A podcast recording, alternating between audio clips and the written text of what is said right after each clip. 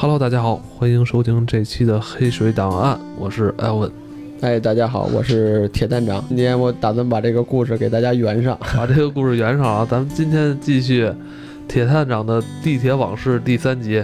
大结局啊。说到这个地铁这事儿啊，呃，老百姓可能平时知道的也少，一毕竟是出了这个伤人的这个案件了，然后也引起了很多这个市民的关注。刚才你说这个事儿呢，那可能就是我们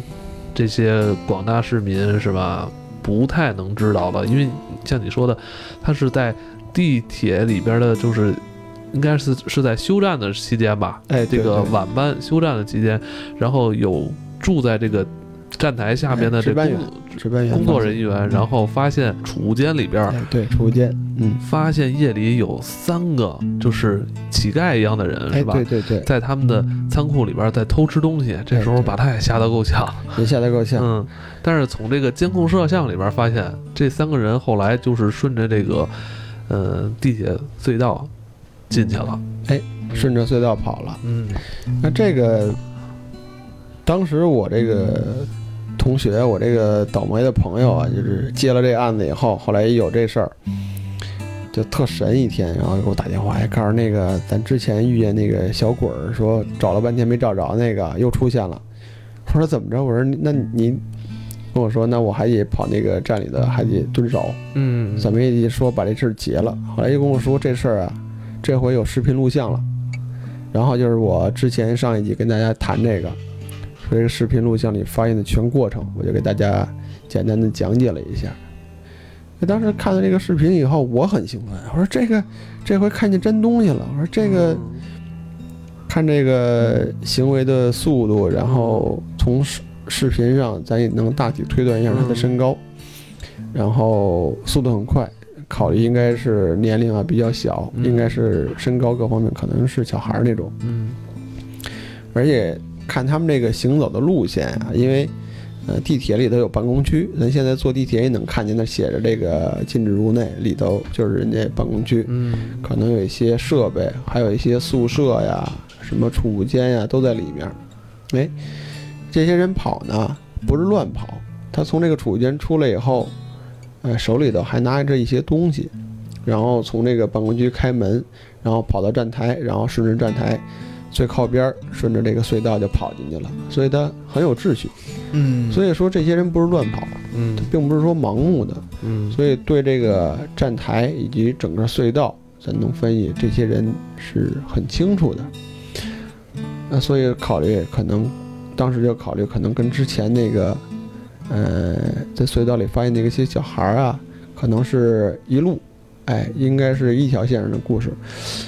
但是后来就考虑，这些人都跑哪儿去了？对，哎，这是最大一个关键点，因为我们毕竟也是跑到这个战区这个隧道里去搜查，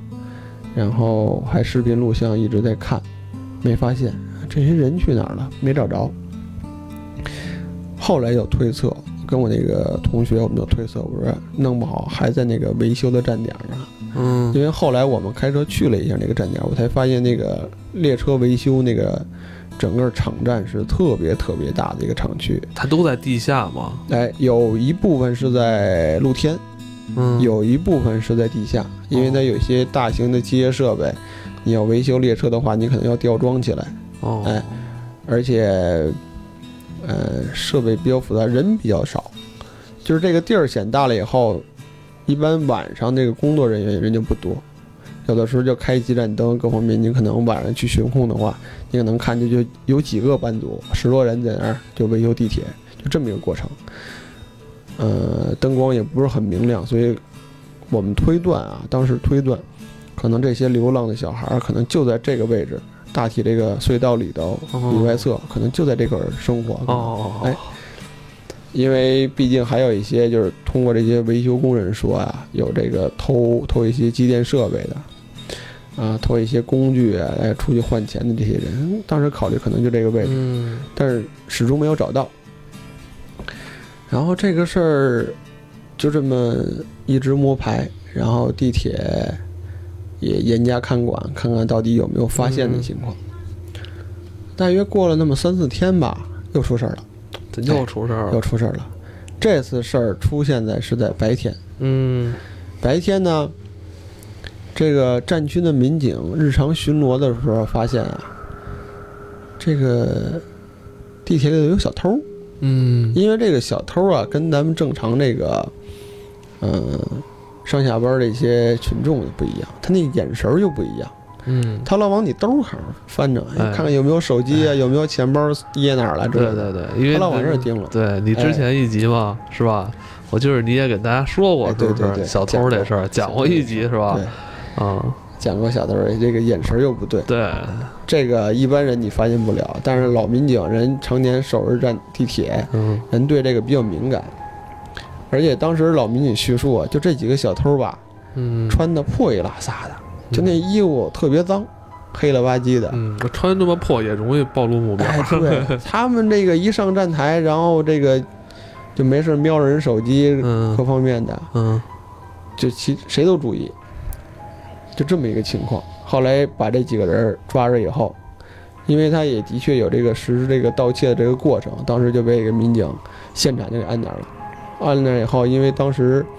日常巡逻比较多嘛，因为事情发生以后，这个站台又增派了警力，而且当时有这个地铁里的工作人员相互帮衬着，一下就抓了仨，嗯，都是小孩儿是哎吧？都是小孩儿。嗯。然后大约十多岁吧，啊，十六七那么一岁数，身高都不高，一米六几那么一小个儿，一下抓了仨，抓了仨以后，刑警刑警队说接到通知说在哪哪站，一下抓了三个小孩儿小偷，而且这个穿衣貌相各方面跟那个视频录像里的很很像，嗯刑警队就去看见了，后来发现这仨小孩儿怎么回事啊？全是聋哑人。哦，哎，这说这个就跟之前这些事情全能连到一块儿了，嗯因为当时就考虑，如果这个正常各方面的人，因为聋哑人是这样，但聋哑人可能大家，呃，如果有接触的可能会了解，你接触不多的可能不太清楚。聋哑人一般他的发声的能力都会有，就是他可以正常的发音，但是他没有听力，而且就是因为他没有听力，可能啊他不会说话，就这么一个过程。但是但是这些人还是有这个发音能力，偶尔会会叫啊或者什么，但是他没法说话，就这么一个过程嗯，啊，完全是因为他听力的问题。十聋九哑。哎，对，是这么一个过程。所以发现这个事儿以后，就跟之前很多事情能串到一起。就为什么会有人在隧道里能强忍着这种列车过来这种哐啷哐啷这种声音，哦而没有反应？所以他受他不会受到这种噪音的干扰。，对对对，它没有影响，对于他来说是没有影响。嗯另一个就是那个看那个之前咱们那个值班员发现有人跑到这个宿舍里去偷东西吃，吃的时候，然后几个人围攻的话，然后这个这几个人没有发现，哎，对对，嗯喊话的时候他没有反应，原因就是他聋哑人，然后把那个监控录像调出来给他看，说那是不是你？这几个聋哑人说哎点头，你看他有反应。说那可能是我是我，有这么一个反应。后来就知道了为什么当时这些这些人喊话各方面，这几个人在里面吃没有反应，是因为他根本就听不到声音。哦，所以中途看视频录像会有一段时间的是空档期，就是这几个值班员都在外面喊话，然后里头该吃吃的，吃他们的。突然间吃完了，可能后来发现外头有人，这帮才跑。嗯所以原因就是这帮人没有听力，听不到外界任何声音。后来就把这几个人抓走，后来就问他们：“你们藏哪儿了？因为为什么跑到地铁里来偷东西？”那这个人就不说话了，就是这个，因为有翻译嘛，聋哑人翻译，手语。哎，这手语翻译，他们就不说了，就没有任何反应了。你聋哑老师怎么问他，他们都没反应。后来这个人刑警队查案的找到这个事情发生了，考虑这可能就是一直地铁里传出那个小鬼儿给逮着了，你得把起因经过分析出来呀，到底怎么回事？你们怎么跑那儿躲着去？但又介于是聋哑人，身份查不到，因为聋哑人这些人，你跟他说话各方面毕竟有障碍，你要通过这个老师来翻译，而且聋哑人他的一般文化层次，就像那抓那几个人，就是不识字，他也不会写东西，而且你不写东西的话，你通过咱们网络系统，你很难找他叫什么，也找不到他照片啊，找不到他家属，就就是就是三个黑党的人。嗯，呃，这个案子后来你说这个怎么破？当时大家也发愁，你找不到人，你你人抓到以后就是嗯，得不到任何信息，对对对，哎，哎发愁。但是当时好在这个聋哑老师，哎，当时这个这个老师姓陈，而且这个老师跟我后来因为在工作上有一些工作上的交往各方面，哎比较好。这个老师也是因为多年跟我们这个协同作案，就办案嘛，哎，然后会审一些聋哑犯人之类，都用这个老师。这个老师的警觉性很高，他就发现这几个小孩可能跟之前的一个案件可能有一些关系。那之前发生一个什么案子呢？就是也是在地铁里，哎，民警抓贼，抓到一个岁数比较大的聋哑人，然后他呢带了两个小孩偷东西，然后一波让这个老民警一人抓了仨，给这人抓了。当时问这个岁数比较大的这个人，考虑说你为什么偷东西什么为什么被现场抓呀？他就当时就不讲。后来这个聋哑老师就因为有可能有这个经历啊，考虑这个人可能是那个哑巴头儿。哦，什么叫哑巴头儿？就是他可能岁数比较大，各方面他会笼络很多的这个小的聋哑孩子，一个团伙出来一起偷东西，哎，这样把这个这个哑巴这个当这个领头的可能给抓了，然后底下这一小孩呢就没有没有领头的就跑了。哦哎，当时这个老师呢是有这么一个考虑，后来这个事儿呢跟我这个同学也说了，后来跟我也说了。啊，我说这事儿我说好办啊，我说你你当时问的那个那个人多大岁数叫什么，还有没有印象？我给你查查那个案子，然后可以调一些这个当时的资料来，来让咱们来这个分析一下。然后那个陈老师就把那个当时他做那个记录，就应该是在一两个月前，一两个月前他的一个案子的一些记录人名给我，然后我通过网络系统我查了一下，嗯，然后这个正好这个案子是我之前的一个同事的案子，手也是一个手头同事的，案子，对。啊。后来我就跟我那个同事说，我说你把那个嫌疑人的照片，你去拍一个现场的照片给我，嗯因为你抓的这几个小孩可能不会说话，没有什么言语表达，但是他能看呀。哎，你把这个你抓那个人的照片给我，你让他们看一下，看看这几个小孩有没有什么反应。后来我说一定要这个要现在的，你别把之前那个什么啊户口本啊、身份证上的照片给我调来，你就要他这个现在的一个图片。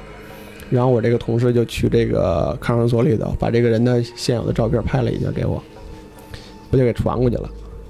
后来以后，这个聋哑老师在跟他们沟通的时候，把这个照片出示这个给这个小孩看，这几个小孩都有反应。哎，后来当时就有有谱了，还说这这一定有事儿。但是他之前他们的这个领头的这个人嗯，被逮之后，就是被逮的时候和这个三个小孩儿犯案的这个站是同一个站吗？不是，不是，但是离着很近，是一个线上的。哦，哎等于他们是流窜在这个地铁下边的隧对道，对对，对是这么一个情况。后来这个经过，毕竟是小孩嘛，心理防线也比较好攻破。这个老师可能也比较用心，嗯就很很好的跟这个被抓的这个三个小孩沟通了一下。后来这个三个小孩就说啊，说我们几个都是外地人，哎，都是通过这个网 QQ，我们相互跟这个啊这个这个他所谓他们哎师傅吧，他们是也是有一个群这么一个，哦哎，不管是文字啊，是汉语拼音啊，他们自己有一种沟通方式，哦，沟通。他们说这个这个哑巴头呢，给他发这些指令，告诉你们来哪儿哪儿哪儿，我给你们找一份工作，给你们钱，给你们吃穿。然后这些人就相互聚到咱们这儿来了，跑到地铁里就进行一个行窃，而且在里头呢，毕竟是这个哑巴头可能岁数比较大，这个不是什么好人。对，他说给这些小孩儿一些吃穿呀，然后说照顾聋哑人啊，实际上就是组织他们来犯罪。哦那这个事儿之前也会有这种案子，这不是第一起，嗯之前可能还会有一些，我们有有所经历，所以对这种事情我们一想，可能能想到这些方面。所以想到这个小这个这个哑巴头呢，可能采用一些暴力的方式，可能会打这些孩子，然后让他们去帮着偷东西，然后哦，然后以此来赚钱嘛。但是后来没想到这个哑巴头自己因为偷东西的时候被抓了，这些小孩就没有办法了。那当时人生地不熟，然后就此就顺着这个维修的场站，因为他们一直在地铁里偷东西，可能对地铁比较熟，就躲到这个战区里面生存了。哦，先开始说为什么没有搜查这个隧道里的找到他们呢？嗯是他们可能在这个隧道里的到晚间收车呀，什么时候开车之类的，他们对这个时间表很熟悉。哎，他们知道早点是五点多钟开车，他们自己有表，啊到晚上几点几点收车，他们可能在这个穿梭嗯隧道里头走，他们不上来。但晚上生活在哪儿呢？因为这个各个站啊站区有大的有小的。那，你比如咱们这个站有一些中转站，你可能感觉那个站口站区里头特别的大。嗯有一些小的可能人不是很多的站区，嗯那个建筑比较小嘛，所以他们会躲到那个大的站区，一些厂房就是那个机电设备的那个、那个、那个空间里去生活。那晚上就躲到那儿，去那儿生活。然后日常他们偷东西呢，有的时候就会跑到这个站务员值班这个站员，跑人那儿偷偷一些吃的吃啊，或者说就是直接跑人那个储物柜里头。给人东西偷了，什么偷衣服都有。因为那段时间，啊、就是咱们也说了，我之前发生了很多事情，民警一直在这个啊、战区里头这个严防查看一声，他们觉得外头可能有人抓他们，而且这个哑巴头也不在了，啊、他们就是很害怕，所以就一直躲到第一个地铁里不出来。嗯然后后期呢，就是找不到吃的了，也没有东西可偷了，各方面的。嗯他们只能去跑到这个冒险，就是晚上等人收车以后，跑到人值班员这个呃厨房啊，去这个这偷一些吃的，然后再跑回去。那这个三个小孩儿算聋哑人士哈，那像最后你们怎么处理啊？这个啊你们是给他去遣返他的原籍吗？还是说哎这个后来啊，这个哑巴头当然又有一些重罪了嗯，因嗯为他可能对这个，因为我后来我们查这些小孩都是未成年嗯啊，有几个都是未成年，都有的时候没有过十八，都在十六左右、十五左右这些岁数。嗯，他们通过一些网络啊、QQ 各方面联系，联系到一块儿啊，有的是村里的，就是相互可能是同伴，就一块儿给带出来的，嗯就这么一些人。嗯然后这些人呢，可能是也是比较偏远呀，文化层次不高，然后家里头对这些，呃毕竟身体有一些残疾嘛，对，也不是很关注。他们嗯跑了也就跑了，也不好找，嗯也找不到他们。然后他们自己谋生，就是完全就是自我生存那种方法吧，哎，就是生活在这个城市了。嗯嗯那但是他进行这种犯罪行为，毕竟还有一些啊、追查各方面，就追杀这个组织者，那就是这个咱们后期说这个哑巴头。嗯，那这个案子我们就我把这些现有的这些材料各方面以及发现的一些情况，给到我这个再审这个同事啊，那嗯这个案子就可能啊，或者是重新审理，或者是对一些其他的犯罪情节。会有一些侦查，开展新的一些侦查工作。嗯那对于这些咱们发现的这些小孩儿，那些聋哑人呢，可能就是一些啊、福利机构去接管，哦，哎然后另一些方面呢，就是警察要追查这些人到底是生活在哪儿，要找到他的原籍，哦，因为有一些人他们是呃十五岁左右，你还需要有监护人的，对对对，嗯可能弄不好这些人可能有可能会会被拐卖出来的，也有可能，嗯，哎所以你要找这越查这事儿可能就有可能会越大哈，这很大，因为当时涉及的孩子还不少呢，是吧他象中有可能是一个团伙作案，是吧？哎，对对对，因为这种案子就像这种聋哑人，然后嗯。呃团伙性作案的，嗯。在咱们这儿还挺多。嗯。原因就是这些人我抓到以后，他的身份我查不到，没有任何的消息，你跟他沟通也很困难，而且他们有的时候在被抓之前。就会有一些采用一些暴力的手段，就告诉他，如果你哪天被警察抓了，嗯，你一定不能说出我来，嗯，你也不能说你是偷东西的，你什么都不能说，他就能给你放了。他们就采用这种这种交易方式，你知道。后来民警对于这个案子都很头疼，就是你你可能抓完以后，然后给他找到身份，可能嗯。然后给他送回家里去了，过一天他又来了。对，而且你这种人，你对他问询也挺费劲的啊。对你跟他问询，你要通过聋哑老师的，哎，嗯。而且这些人，而且有一些就是年龄比较小啊。嗯。啊，呃，这个口语，你知道口语这个用手比划，我简单也会学一两句，哦就是会那个手势我会一些，嗯，但是他们是以此来进行沟通的，他那个速度特别快。特别快，哎，有的时候你还真是不是也没有个老师之类的，你很难理解他们在表达什么意思。嗯哎，而且他们没有名字。你这么想，如果一个聋哑人，你给他起一个名字的话，他不知道怎么发声。嗯所以聋哑人的彼此相互称呼的名字都是一个手势。有的时候他摸一摸头发，可能他这个人的外号就叫就叫一撮毛或者什么的，哎，或者说有有的人比较胖，他就会拍拍自己的肚皮，嗯，就这么可能这就是我自己的名字。哎，在他们圈里头一拍一拍肚皮，可能这个人代表谁谁谁，就这么一个。嗯，但是你通过咱网络，你这找不到啊，你不知道他到底是属于哪个地区的，属于哪个人，你户籍系统没有他的，即便有你找不到，就这么一个情况你。今天说这个吧，让我想起以前你在给我这个京城八十一号院那篇投稿里边，你不是说哦后来那里边说有一个，也是一个小乞丐吧？哎，，对，小乞丐，是吧？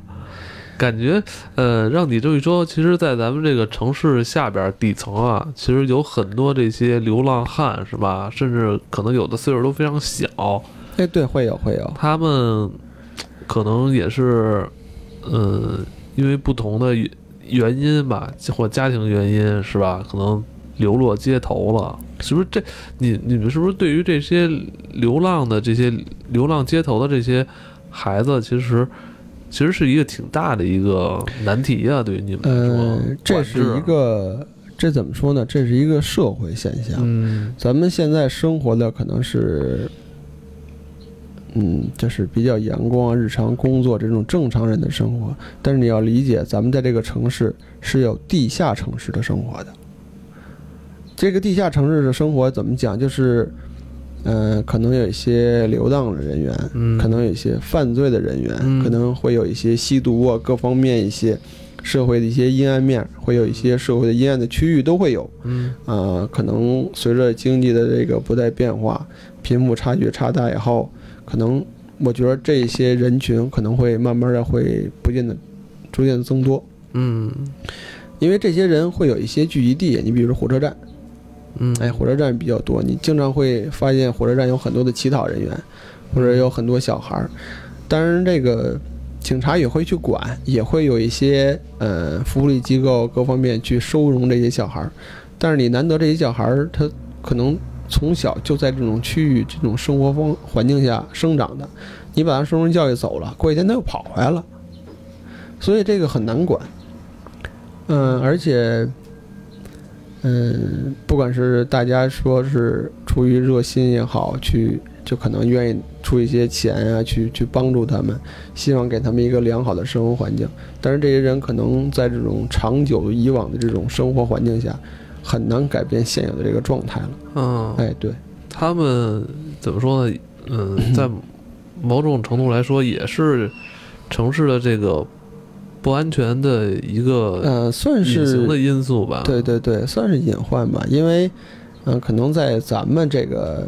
呃，可能宣传的比较少啊。嗯你要看一些国外的影片，你要美国各方面，在这个下水道啊或者什么，都会有一些地下城市的居民。嗯，这些人可能就是整天靠这个拾荒哎度日。其实这个这种城市问题在咱们这儿也会有，但是可能咱们呃可能不是很了解，毕竟这是种阴暗面嘛。可能对于我们警察可能了解的比较多一些。是吗？对。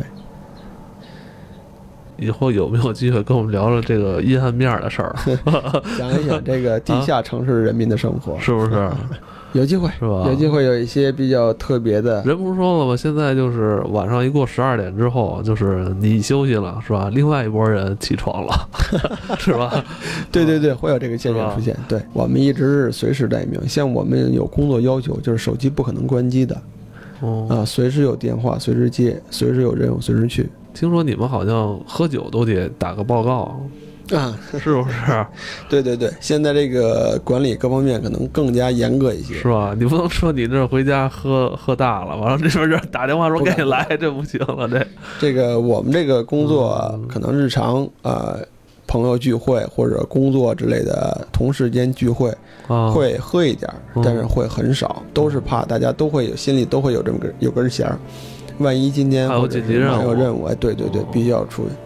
而且我们就算是干刑警的，嗯大家各方面日常都会有这个紧张感，就是如果有任务，马上就得行动，就这么一个概念。嗯，毕竟人命关天嘛，对对对，前两周也没录音嘛，你跟我说你负伤了，少点小伤。是不是？